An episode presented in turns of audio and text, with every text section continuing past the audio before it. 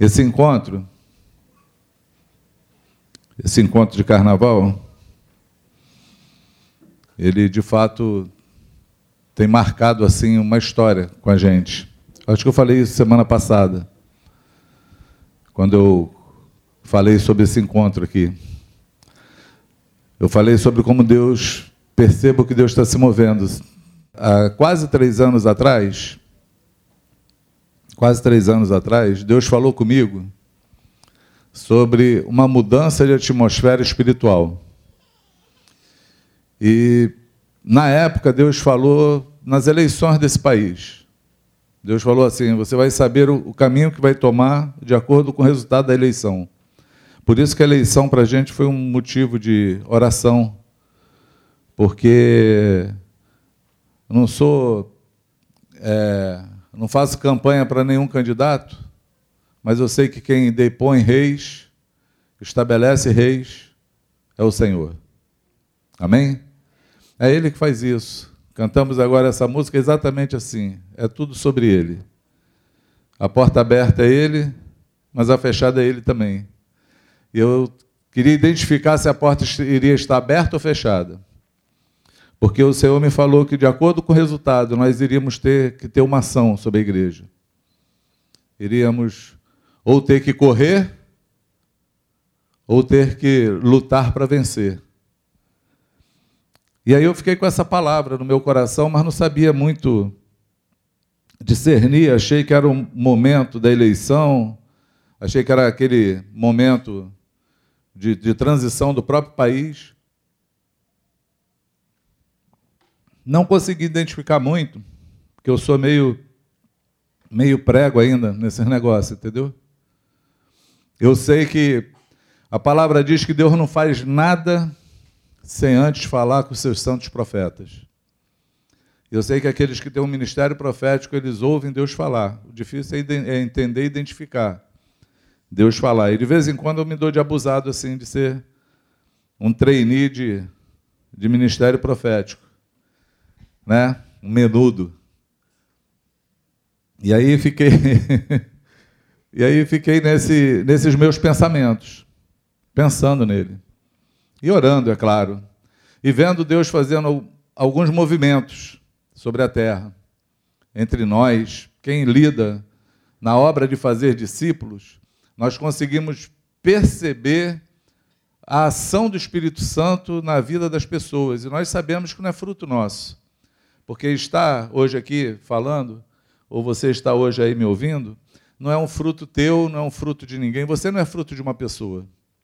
Você é fruto do Espírito Santo, que não para de trabalhar nas nossas vidas. Ele trabalha dia e noite. Amém? É Ele que nos convence, é Ele que nos revela Jesus, é Ele que cria o nosso caminho, tudo está na mão dele.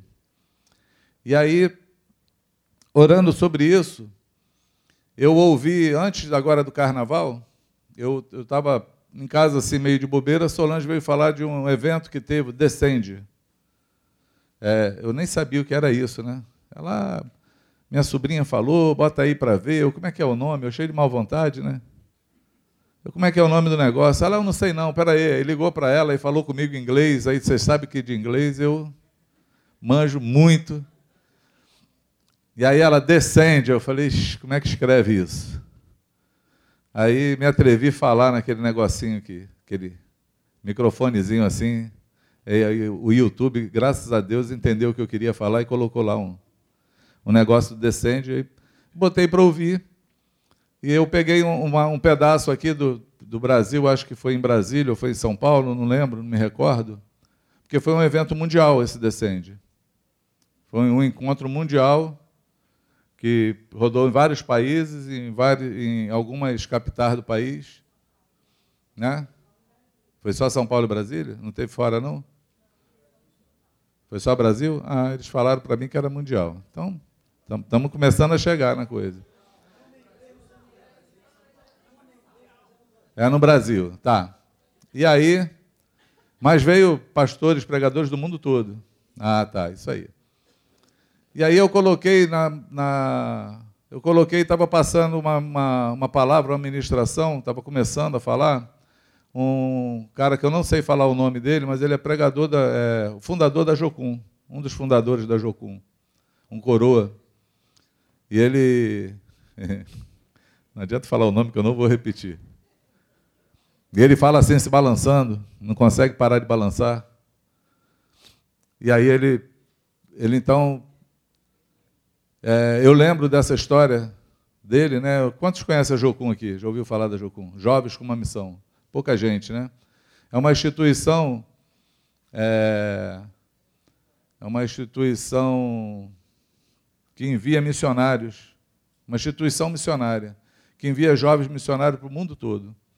E eu li, há muitos anos atrás, o livro desse cara, ele falando de como ele começou o ministério dele. Ele disse que estava orando, chorando um dia com Deus, e aí o Espírito Santo levou, impulsionou ele a confessar os pecados dele. Ele ali chorando começou a confessar os pecados dele.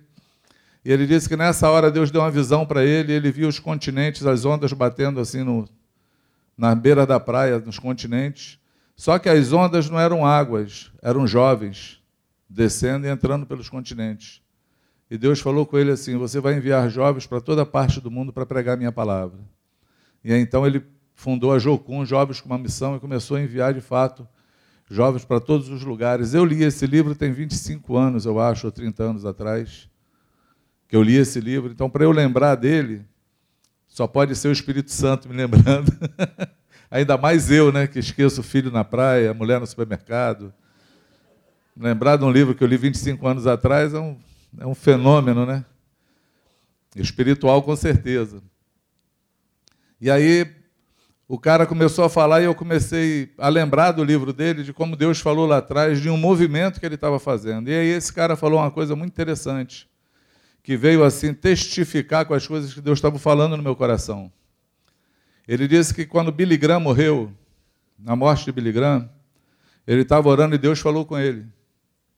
Deus falou com ele que iria pegar da unção evangelística de Billy Graham, iria derramar sobre o nosso país, sobre o Brasil.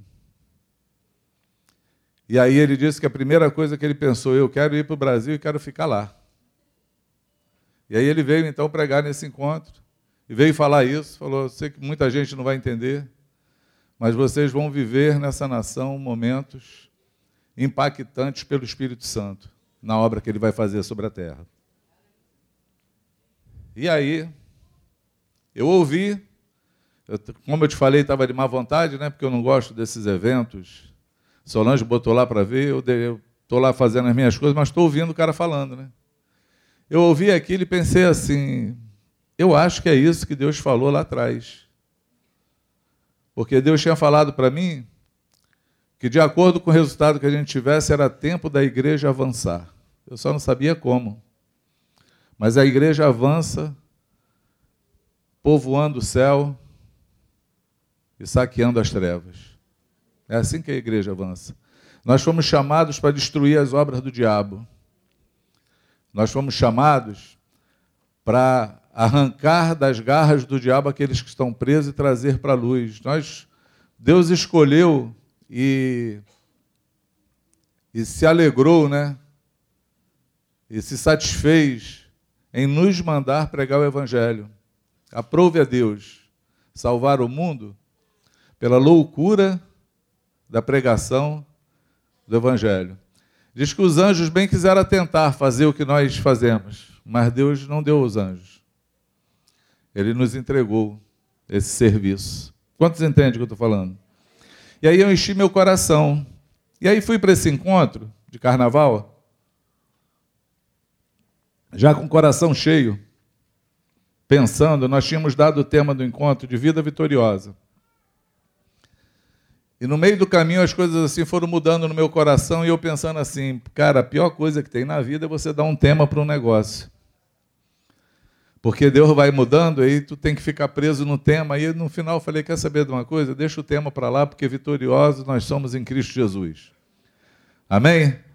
É nele que nós somos vitoriosos. Então a vida está nele, a vitória está nele. Vamos lá. Mas o Espírito Santo falou comigo uma coisa simples assim, ó. Estava orando, e o Senhor falou comigo assim, ó, faz como Pedro fez no Pentecostes, porque eu estou derramando uma nova unção sobre a terra. E aí nada melhor do que a gente olhar como foi que começou a história toda. E eu fui olhar e fiquei um tempão na pregação de Pedro, que é difícil de você entender, porque Pedro começa a falar lá dos primórdios e de não sei quem, quem era Davi e tal. Depois dele enrolar muito, ele diz assim: Saiba todos Israel, vocês, Israel, que aquele Jesus que vocês crucificaram, Deus o fez Senhor e Cristo. E aí diz, o, diz a, a história bíblica, a palavra, que 3 mil homens eu vi um historiador falando que nessa festa haviam 260 mil pessoas. Mas 3 mil homens dessa gama de gente compungiram o coração e olharam para Pedro e falaram: O que faremos, irmãos? E ele falou assim: Se arrependam e sejam batizados para a remissão dos pecados e recebam um dom do Espírito Santo. E aí eu peguei esses três elementos e falei: Esse vai ser o meu caminho no carnaval. No primeiro dia, eu falei quem era Jesus, a exaltação de Jesus. Jesus, ele existe desde o princípio. Ele não passou a existir quando nasceu em Belém. Não. Ele está lá na fundação do mundo. João começa o seu, seu evangelho falando que no princípio era o Verbo, o Verbo estava com Deus e o Verbo era Deus. Todas as coisas foram feitas por ele e sem ele nada do que foi feito se fez e o Verbo se fez carne e habitou entre nós. Então, Jesus não começou a existir quando o Verbo se fez carne, ele existe desde diante de todas as coisas. E foi um dia muito tremendo, maravilhoso. Foi o primeiro dia do encontro. Segundo dia do encontro, eu falei sobre arrependimento. E no terceiro dia do encontro, eu falei sobre batismo. E o batismo foi muito interessante, porque Deus nos deu uma direção. Eu peguei também uma palavra de Pedro, dizendo que o batismo nos salva, mas não é um, um tomar um banho numa piscina numa água, não é lavar o corpo numa água, é de uma boa indagação com Deus. Eu comecei a pegar aqueles que se batizaram, que só lavaram o corpo. Na verdade, não se batizaram, precisavam ter um, um encontro, porque não existem dois batismos. Eu nem sei, teolo, teologicamente é uma coisa que se discute, né? quando diz a um só, um só Deus, um só batismo, um só Espírito, um só, não sei se é uma só vez, Aí eu estava pensando, eu não sei, mas eu não quero discutir. a única coisa que eu discuti era o seguinte: você foi batizado ou só tomou um banho? Você tinha consciência ou não tinha? E deixei a coisa bem livre. Nós batizamos alguns irmãos nesse dia. Alguns que queriam reafirmar o, o seu batismo, alguns filhos de crentes que se batizaram quando eram criança, nem lembravam como, como foi, e viveram o tempo todo andando, dizendo que eram crentes, mas nunca tinham encontrado Jesus de fato. E aí resolveram então dar um passo de fé e não, hoje eu quero entregar minha vida a Jesus de fato. Foi muito interessante. Por quê, amados? Porque cada pessoa que entrou dentro da água do batismo, Deus encheu do Espírito Santo. E eu lembrei de uma coisa, que na minha época, uma época muito lá atrás, quando eu me converti, eu morava no Jardim Letícia, em Campo Grande. E aí tinha batismo quase toda semana. Era o começo da igreja, aquele mover de Deus gente se convertendo, chegando, aquela turma tudo muito doida em casa, sendo chamado de seita porque não tinha nome, me reunia nas casas. E aí, minha casa tinha uma piscina, né? Então o pessoal fazia. Chegava lá de manhã, fazia churrasco, tomava banho de piscina, no final todo mundo começava a adorar a Deus, e a gente começava a se converter, a gente batizava as pessoas, no final a gente fazia uma ceia, era essa miscelância toda, assim, esse tumulto que acontecia. Mas quando a gente fala assim, Vai ter ceia do Senhor, o que, que você pensa? O que, que vai ter? Pão e vinho. Não é assim? É ou não? Alguém já viu uma ceia sem pão e vinho? Não. Então era assim: vamos batizar alguém, vai ser batizado no Espírito Santo. No começo era assim. Para a gente, aquilo era corriqueiro. Eu, pelo menos, achei que, que a forma era essa mesmo. Não tinha uma outra forma. Era uma coisa muito doida. Desde era novinha nesse tempo. Eu morava lá em frente de casa, né? Ouvia? É, foi batizada lá também, né? Aí, esse movimento passou. A gente começa a andar, começa a crescer, começa a pregar o evangelho. Aí começa a não ver mais isso. A gente começa a batizar as pessoas e elas não, ser cheias, não serem cheias do Espírito Santo.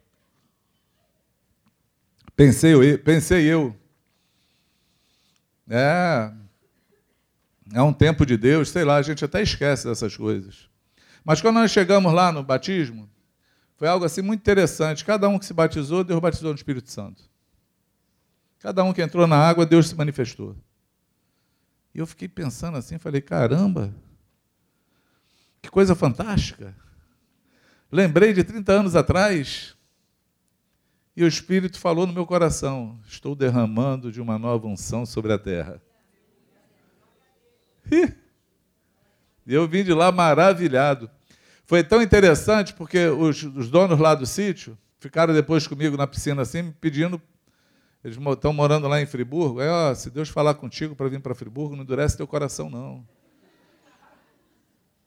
Vem para cá, poxa, a gente gosta tanto do Senhor. E eu olhando para eles assim, falando: olha, mas isso aqui não foi nada eu que fiz, não. Nem eu sei o que aconteceu. Para ninguém presumir mais de mim do que eu sou, né? Chegar lá, vai esperar que eu vou chegar lá e vai cair raio, trovão. Cara, eu não sei o que aconteceu, não, é Deus que está movendo. E eles, não, mas a gente conhece vocês de muito tempo e tal. Pô, ó, não é a Serra de Petrópolis, não, é de Friburgo. Vem cá, sobe. E eu, shh. Tá?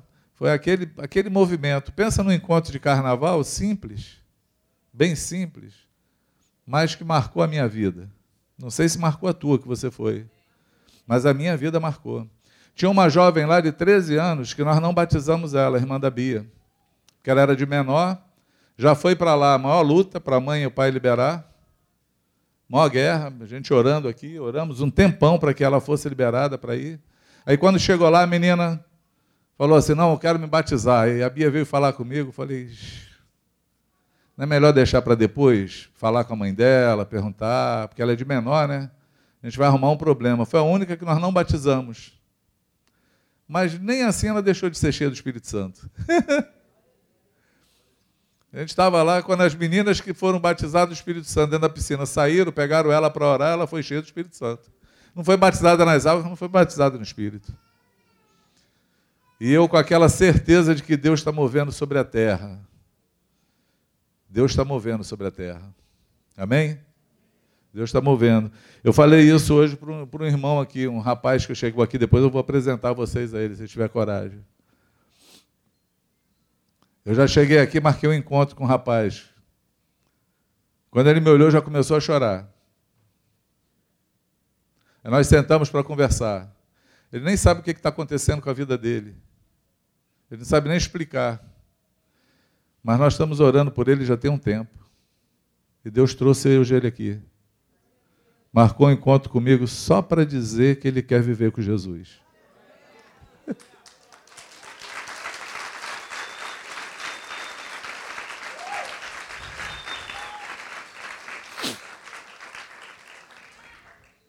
E eu fico impactado quando você está no, no mover de Deus, que você não precisa evangelizar.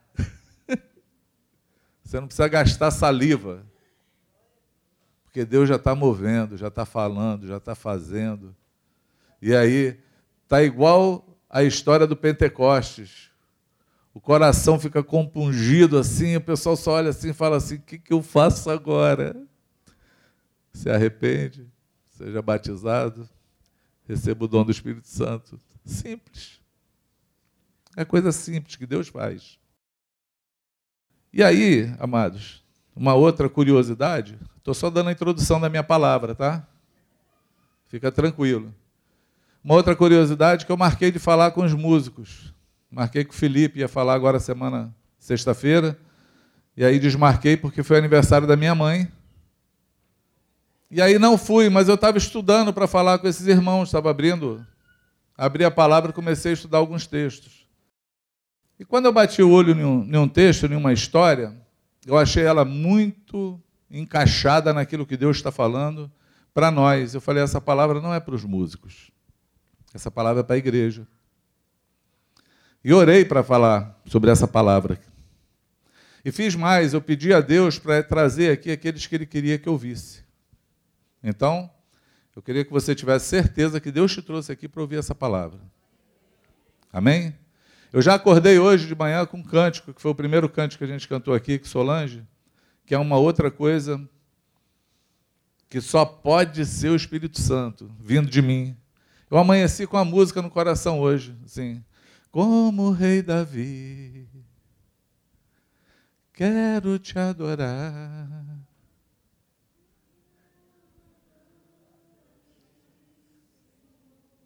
Em adoração, em adoração,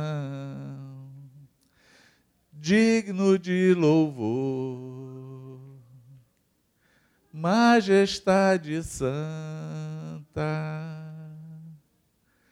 meu prazer é te dizer: Te amo, ó Senhor.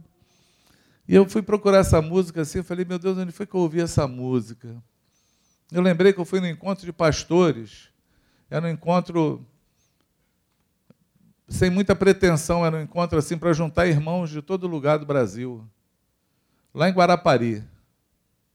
Olha que isso tem tempo. O Luciano morava em Vila Velha. 2007. Eu ouvi lá com um irmão chamado Sóstenes Mendes. Ele pegou assim um teclado e começou a cantar assim, encheu aquele lugar com, com a voz dele, o som, encheu meu coração nesse dia. Só, pô, 2007. Eu lembrei dessa atmosfera. E aí, quando eu coloquei Solange, eu nunca ouvi essa música. Já começou a chorar no carro. Eu, como tu nunca ouviu, mulher? A gente canta essa música, ela nunca, nunca ouvi. Falei, oxe.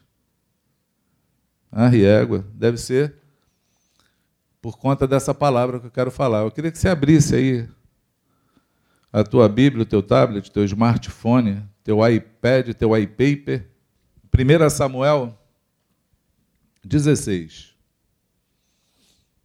Eu acho que tem que a ver com esse nosso tempo. E aí eu quero que você preste total atenção nisso. Amém? Pai, nós vamos, Senhor, separamos esse tempo para a tua palavra. Já orei a ti, já venho te pedindo sobre ela. Quero te pedir agora, Senhor, que tu me dê inspiração para falar.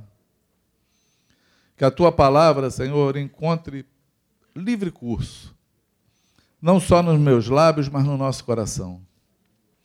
Que ninguém aqui consiga se esconder, se esquivar, fugir de um confronto contigo nessa manhã, Senhor.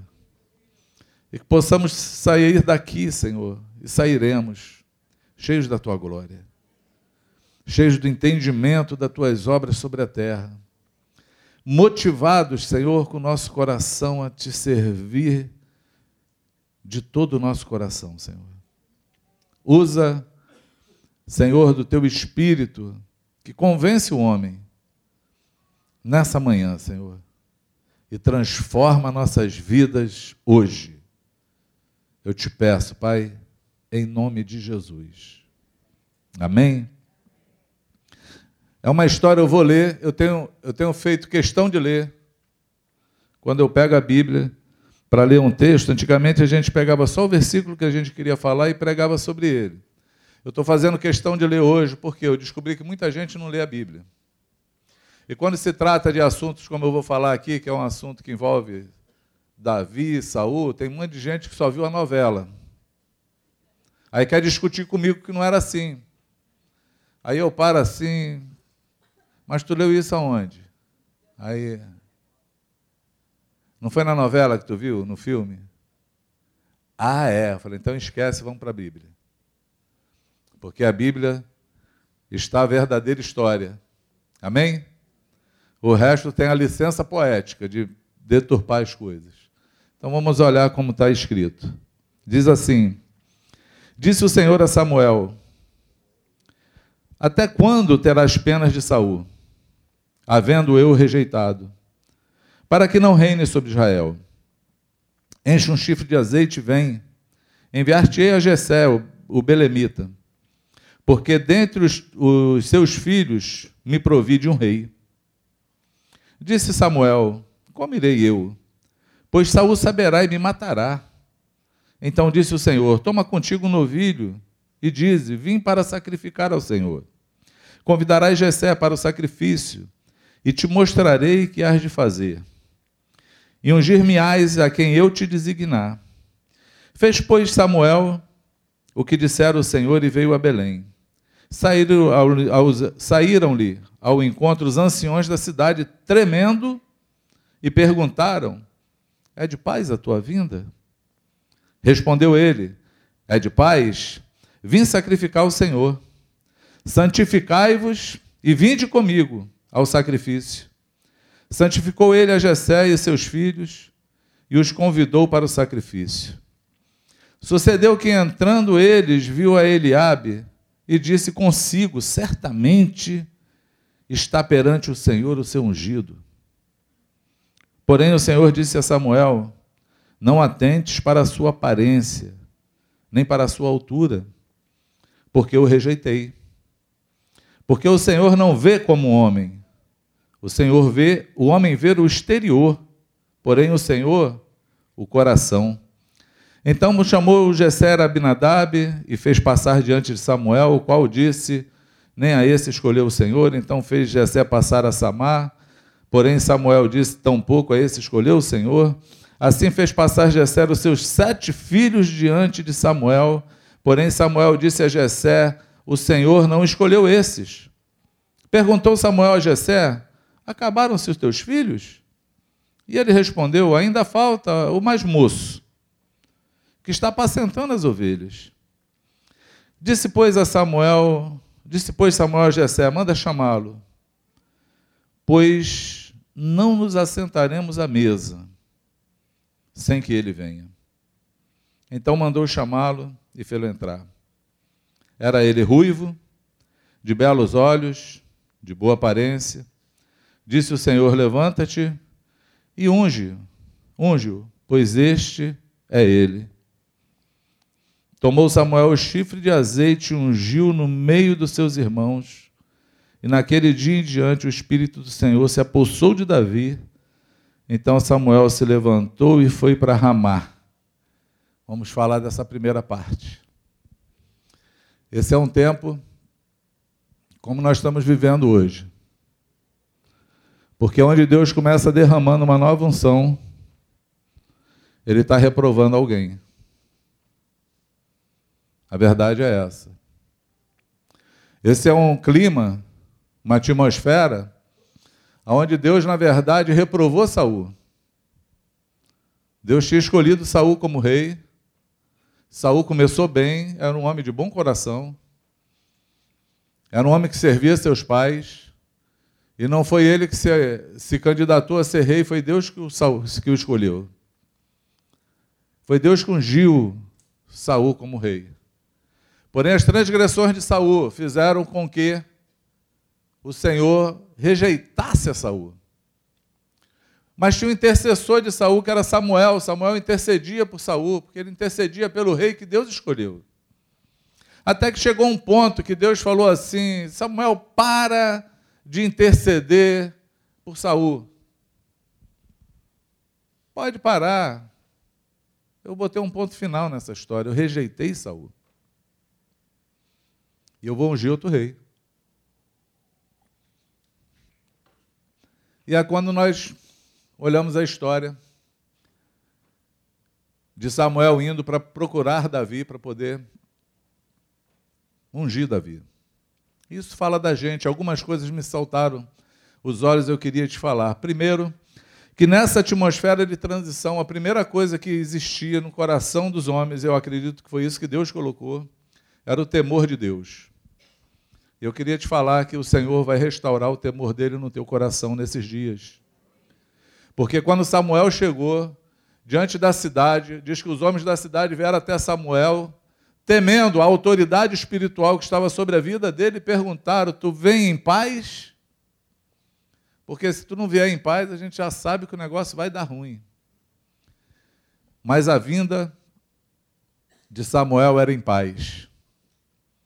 Então, eu queria que teu coração se alegrasse na manhã desse dia, porque o Senhor ainda está derramando uma unção, está enviando os seus sacerdotes, os seus profetas, mas está enviando numa missão de paz e não de guerra.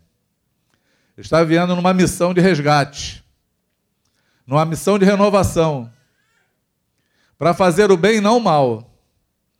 Deus continua preocupado com seu povo quando ele envia Samuel para ungir Davi.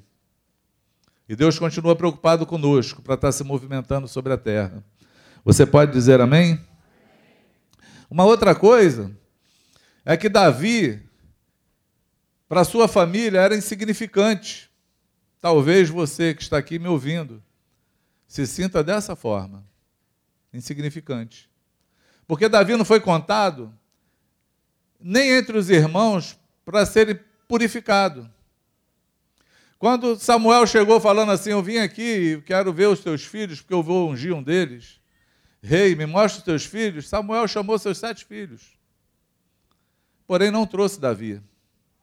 Davi estava lá, no meio das ovelhas, tomando conta das ovelhas, porque ele era o mais novo, era um rapazinho, e não tinha nenhuma significância num tempo de guerra. No tempo de guerra se olhava para os homens opulentes. Se olhava para aqueles que podiam ser destrados para trabalhar na guerra. E a única função que Davi tinha era de cuidar das ovelhinhas. Ele não foi contado. Escuta o que eu quero te dizer. Em nome de Jesus, eu quero que você ouça essa palavra do Senhor. Você, como Davi, pode estar num canto, desprezado, se achando indigno, se achando o menor. Pode não ser contado no meio dos maiores, mas o Senhor quer exaltar a tua vida, Ele quer te encher do Espírito Santo, Ele quer renovar você, e Ele não vai fazer isso longe das vistas dos teus irmãos, longe das vistas da onde tu, tu vive, longe do, do meio da tua família. Porque quando mandaram chamar Davi, quando nenhum deles foi reconhecido, e Samuel perguntou se tem um outro filho, o que recebeu mais honra naquela casa, Davi, não foi ser ungido como rei. Foi ouvir a família falar que ninguém iria sentar à mesa, ninguém iria comer enquanto ele não estivesse lá na presença deles. Porque Deus, quando Ele honra alguém, Ele honra diante de todos. Amém? Eu lembro que quando eu me converti, quando eu me converti, eu, eu vivia num lugar chamado Vilar dos Teles, e o lugar onde a minha esposa mais foi envergonhada foi naquele lugar. Foi aonde os meus muitos adultérios aconteceram sem que ela nem soubesse, mas ela convivia lá. E quando ela soube, ela teve vergonha de ir para lá. Mas eu lembro que Deus exaltou não só ela quanto a, a mim naquele lugar para dizer que o Senhor tinha nos alcançado ali. E a gente chegava ali de cabeça em pé sabendo que o Senhor era conosco, fazendo milagres e falando daquilo que o Senhor podia fazer, porque Deus não exalta alguém escondido. Deus mostra aquilo que ele está fazendo. Você pode dizer amém? Uma outra coisa interessante é que Deus, nessa hora, ele ensina o seu profeta. Quando a gente vê a vida de Samuel, parece que ele já sabe tudo. É por isso que eu falei lá para o irmão lá da, do sítio, falei, não olha para mim mais do que eu sou, eu não fiz nada disso. Eu sou pequeno. Eu nem sei o que aconteceu, Deus está movendo sobre a terra. Porque Deus não divide a glória dele com ninguém, amado. Amém? E todos que olhavam Samuel eram uma autoridade espiritual.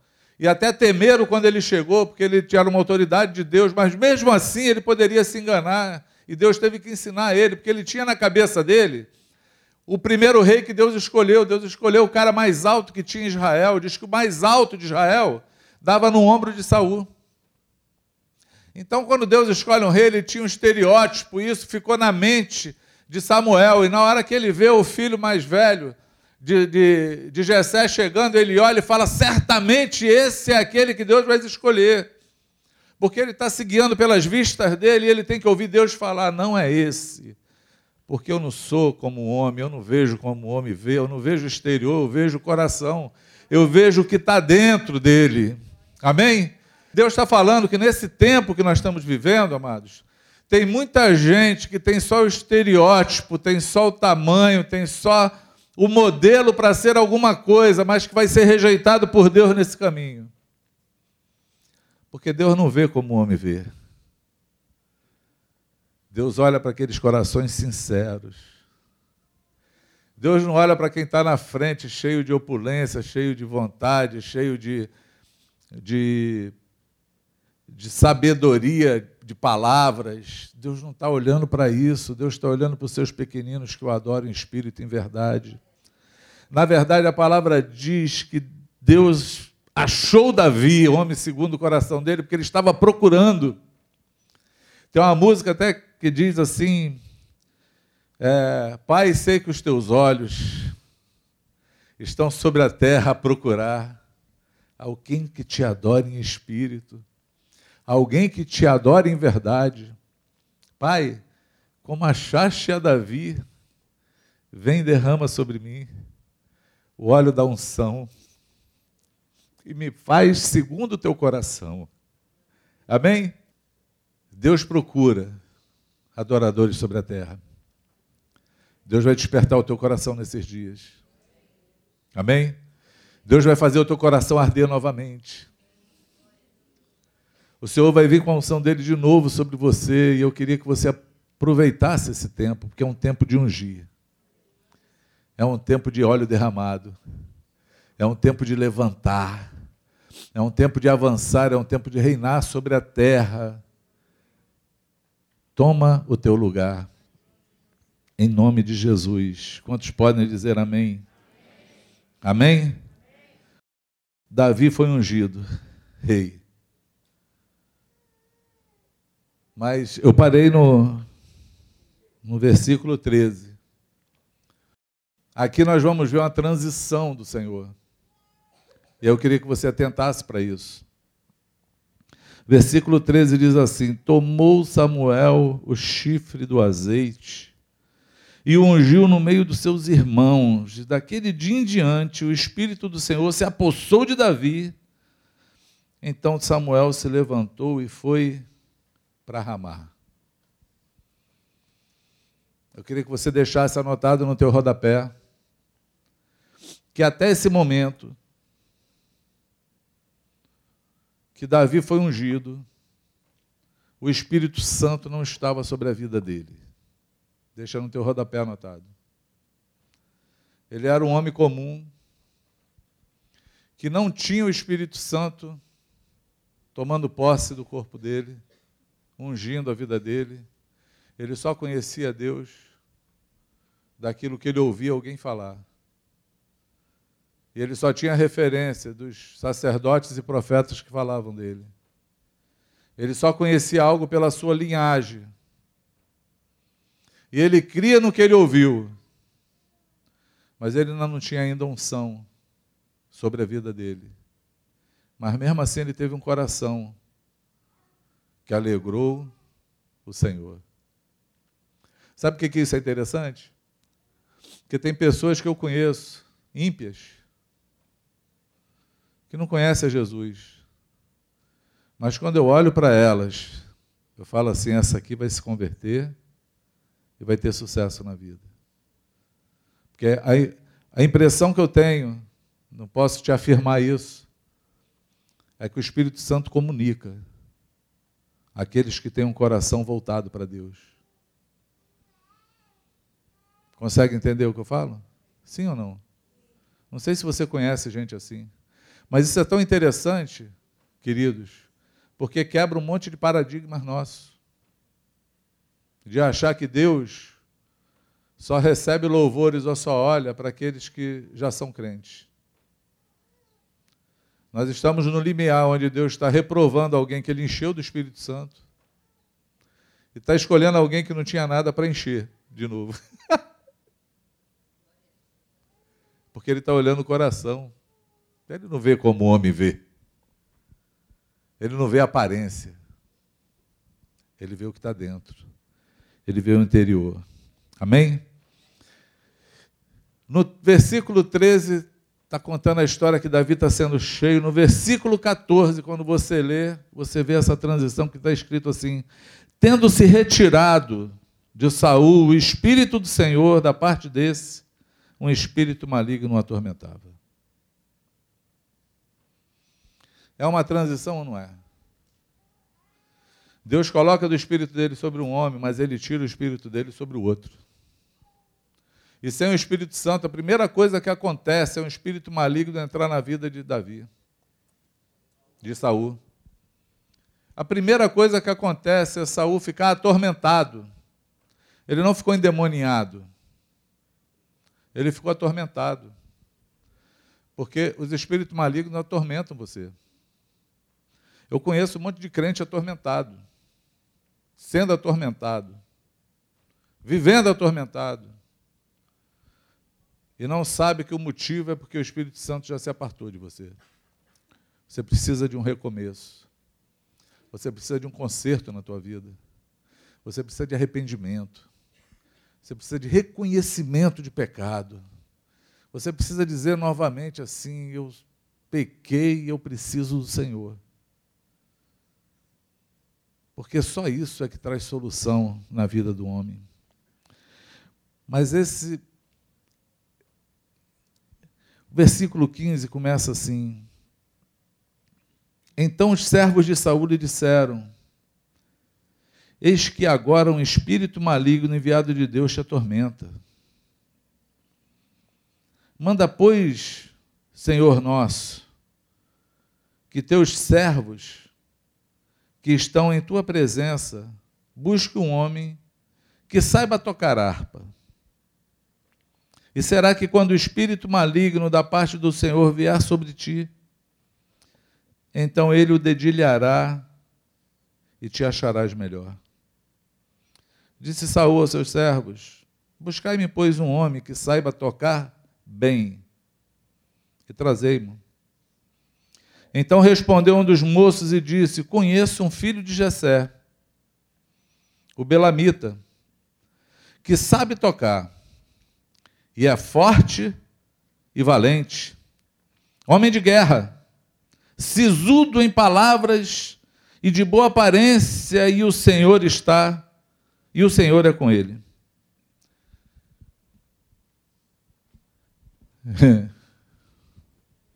Para para pensar. Saul não conhecia Davi. Davi vivia no meio das ovelhas. Mas não é curioso os servos de Saul conhecerem Davi? Sim ou não? Não é uma curiosidade isso? Eles não só conheciam Davi, eles sabiam a profissão de Davi. Ele era o quê? Pastor de ovelha. Lembra que eu falei que ele estava lá pastoreando as ovelhinhas? E porque era uma coisa que era menos importante na família, por isso ele ficou lá? Porque era o mais novo? Mas ele era tão bom pastor, tão dedicado ao que fazia, que os servos de Saul conheceram a fama dele. Porque a única coisa que faz alguém conhecer é quando você faz bem alguma coisa. Sim ou não? É ou não é? A gente quer falar sobre administração. Todo mundo já pensa no Felipe Lira. Um bom administrador. Não é assim? Quer falar em alguém que esquece alguma coisa? Já lembra de mim. A gente é lembrado pelas coisas que a gente faz bem feita.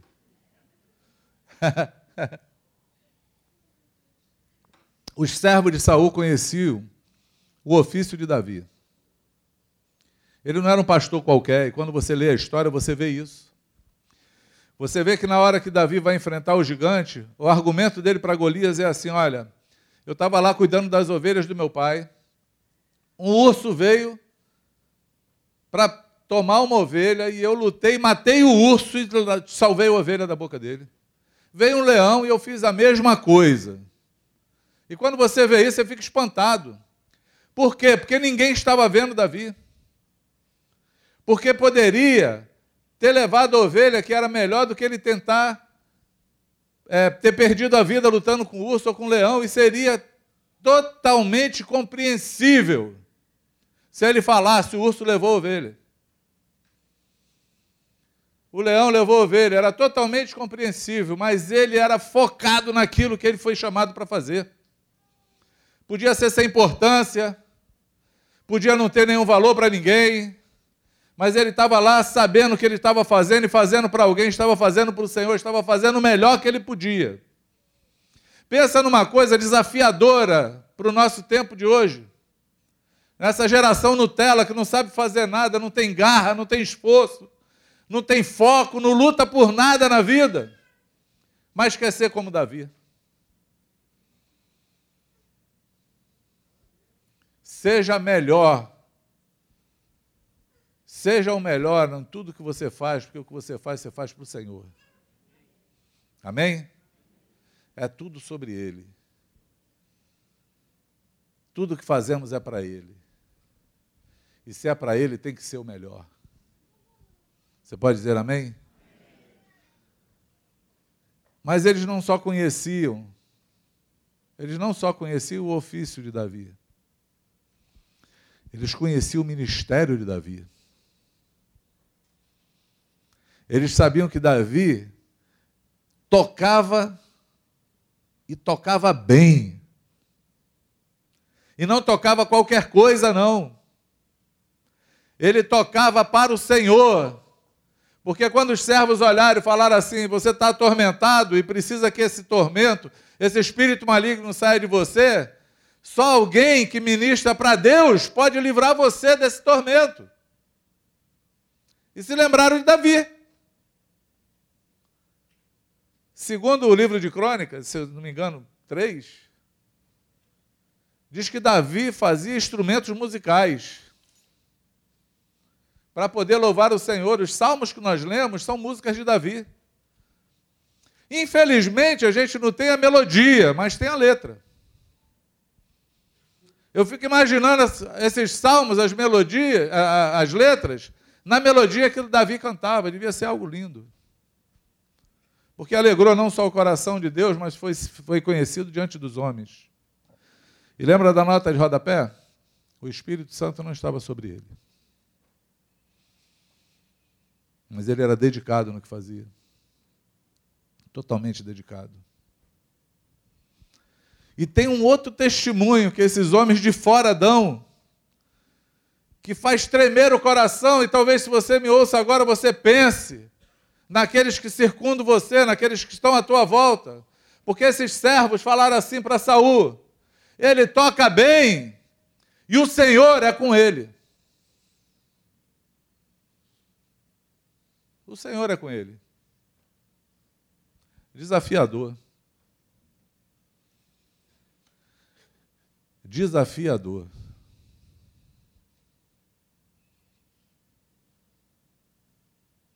Mas foi por conta dessas coisas que Deus olhou para Davi e ungiu ele como rei. Foi por conta desse coração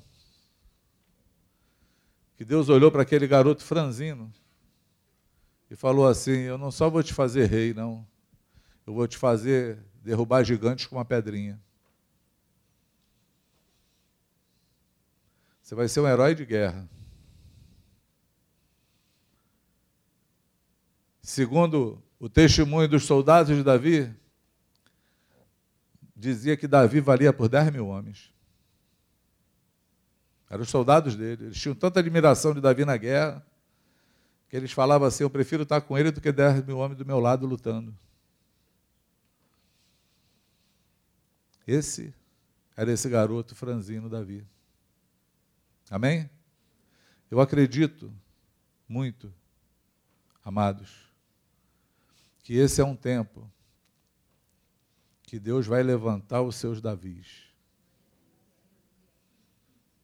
Eu acredito muito que Ele vai levantar os seus pequeninos. E olha que eu conheço gente tentando levantar homens. Conheço. Eu conheço cursos, escolas de treinamento, de liderança,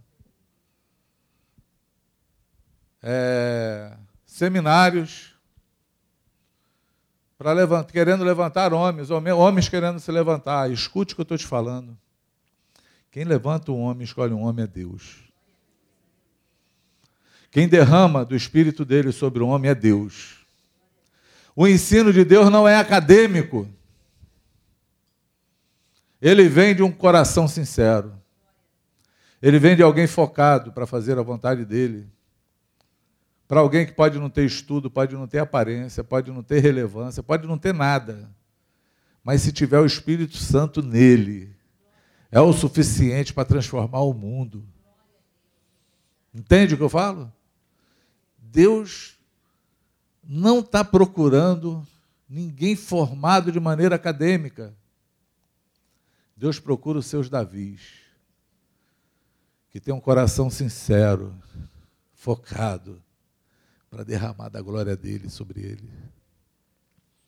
Esse é um tempo que Deus vai levantar os seus Davis, mas anota que eu estou te falando em nome de Jesus.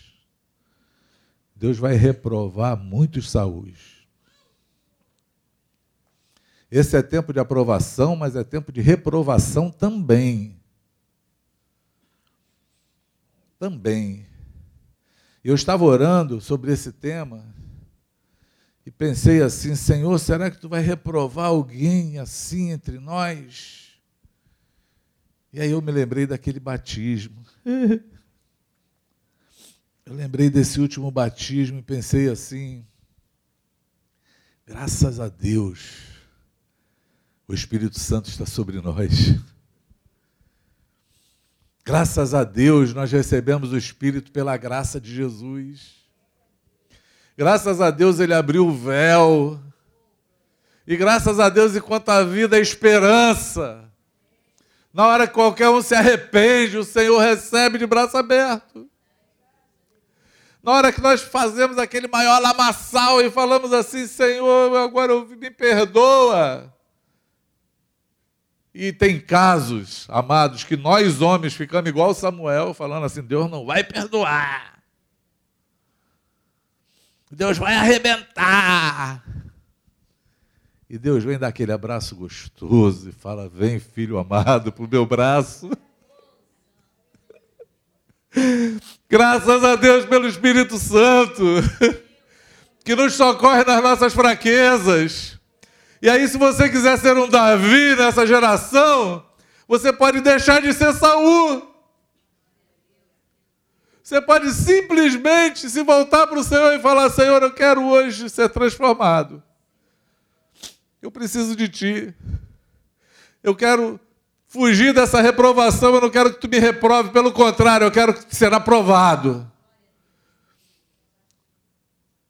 E esse é um tempo onde o óleo está sendo derramado. Esse é um tempo onde os olhos de Deus estão sobre a terra a procurar. E é bem possível que Ele possa te encontrar hoje aqui. É bem possível que você estando aqui encontre Ele. É bem possível que essa palavra hoje compunja o teu coração, como foi naquele dia de Pentecostes. Fale assim: o que farei? Eu preciso me arrepender, então vou vou fazer isso e vou receber os dons do Espírito Santo. Eu vou fazer isso e vou viver com meu Pai. Eu vou fazer isso e a minha vida vai ter sentido, vai ter relevância, vai ser frutífera novamente. Eu vou fazer isso. Olha que coisa fantástica foi o testemunho do Wilton aqui. Eu nem esperava isso hoje. Mas ele chegou aqui no pré-encontro de carnaval. Ele me abraçou, chorou e falou assim: Eu preciso confessar meus pecados porque senão eu vou morrer e vou para o inferno. Eu falei, filho, então confessa. E ele foi para o encontro e Deus renovou ele, agora ele já está até cuidando de outros. É assim, é fantástico, o Espírito Santo é fantástico. Esse pode ser o teu dia. Esse pode ser o dia que Deus está falando ao teu coração. Esse pode ser o dia que essa palavra chegue de maneira profética no teu coração, quebrando grilhões, quebrando cadeias, destruindo fortalezas. Esse é o dia que essa palavra pode te alcançar para alcançar a outros. Esse é o dia que você pode se levantar para resgatar muitos que estão perdidos. Esse é o dia que você pode olhar e falar assim: Deus não se esqueceu de mim. Deus não se esqueceu de mim tampouco me rejeitou. Porque perto está o Senhor de um coração quebrantado. Um coração contrito, Deus jamais despreza. Amém? Que hoje seja o teu dia, que você se levante como o rei Davi. E se levante. Não tem nem desculpa para você falar. Ah, o Espírito Santo não fala mais comigo. Davi nem sabia o que era isso. Mas Deus contemplou o coração dele. Tudo que muda nessa história é o teu coração. Tudo que muda nessa história é como você vai ver as coisas. E é como você olha para o Senhor. Quem me entende? Amém? Vamos orar? Eu quero orar. Existe uma unção nesse lugar. Existe uma unção aqui. Porque Deus está derramando dessa unção. Ela vai tocar você onde você estiver aí. Eu quero falar como aquele irmão falou comigo lá. Se Deus falar contigo para subir a serra, não endurece teu coração, não. Obedece o Senhor. Deixa o Senhor fazer novo todas as coisas. Tem uma vida vitoriosa em Cristo. Entre nesse tempo da unção. Paizinho, esse é o teu momento. Esse é o momento do Espírito Santo. Essa é aquela hora, Senhor, que os corações começam a ficar compungidos, Senhor. Essa é a hora que tu começa a falar, Senhor. Começa a destravar, começa a quebrar cadeias. Começa a derrubar barreiras, Senhor. Começa a tirar as vergonhas, os medos. E começa a desafiar a homens, Senhor, a estarem diante de Ti na Tua presença, Senhor. Essa é a hora, Senhor, que o Espírito Santo convence do pecado, da justiça e do juízo. Essa é a hora, Senhor, da restauração. Essa é a hora que tu levanta ministérios, essa é a hora que tu levanta homens e mulheres. Essa é a hora que tu levanta reis, Senhor. Essa é a hora que tu pega aqueles que estavam, Senhor, escondidos, perdidos e fala: Eu vou te honrar no meio dos teus irmãos. Ninguém vai sentar à mesa enquanto ele não chegar. Essa é a hora da tua exaltação, Senhor, porque essa é a tua hora. Não é a hora do homem. Essa não é a hora, Senhor, que é feita por nós. Não é por sabedoria humana. Não é, Senhor, por sabedoria de palavras. Não é pelo muito estudo, não é por força nem por argumento, tampouco violência. É pelo teu espírito, Senhor, que tudo é feito. Oh, barabarabarararashir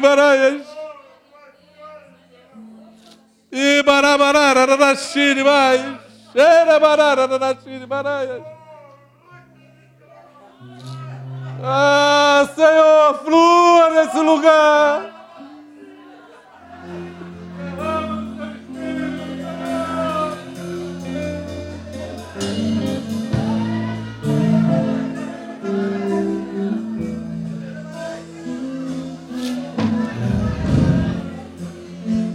Se o Espírito Santo te impulsionar, você pode vir aqui.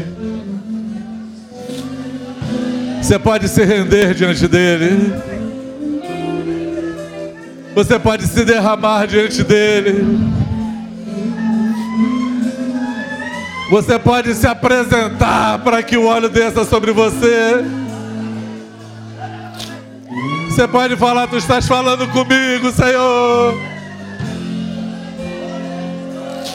Vem do teu jeito, da tua forma.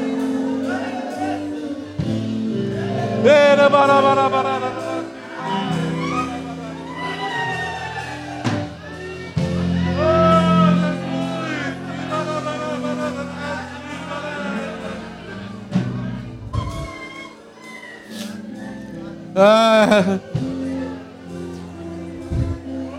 O Senhor está nesse lugar, amados. O Espírito Santo é derramado aqui.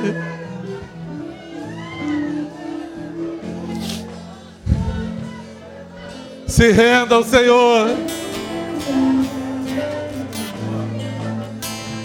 Renda o teu coração. Abrace essa salvação. A salvação vem do Senhor. Ele é o único que pode transformar todas as coisas. Ele é o único que pode fazer.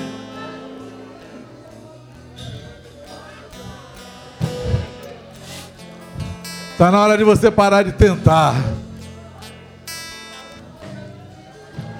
Fazer pelas tuas forças. Está na hora de você se entregar ao Senhor.